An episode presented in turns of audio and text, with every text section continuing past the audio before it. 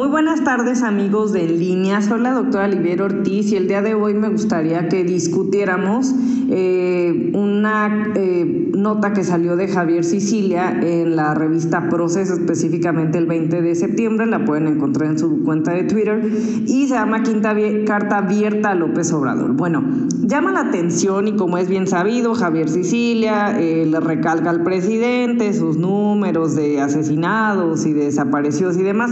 Lo que me llama la atención es que toma en el tema de salud, eh, y cito, que el presidente tiene desprecio por los niños que mueren de cáncer y por las decenas de miles de muertos por la pandemia. A ver, no creo que el presidente tenga desprecio como tal. Número dos, los niños que mueren con cáncer, por cáncer, sí existe un desabasto importante de medicamentos, pero Existen múltiples eh, y diversos hospitales que sí han luchado por tener un abasto de medicamentos, por ejemplo aquí en la ciudad del de alta especialidad. Número dos, esta situación de los muertos por la pandemia, sí, sí es una situación importante, pero es que no olvidemos que esto también recae en nosotros como sociedad, en el uso de cubrebocas, el evitar salir y sobre todo el que seamos conscientes de que esta situación continúa. A ver, el presidente sí es la cara del gobierno y sí es hora sí que al que le podemos echar miles de culpas, pero ¿qué pasa con nosotros como sociedad? Dejemos de estar buscando un chivito expiatorio y bueno, se las recomiendo esta carta,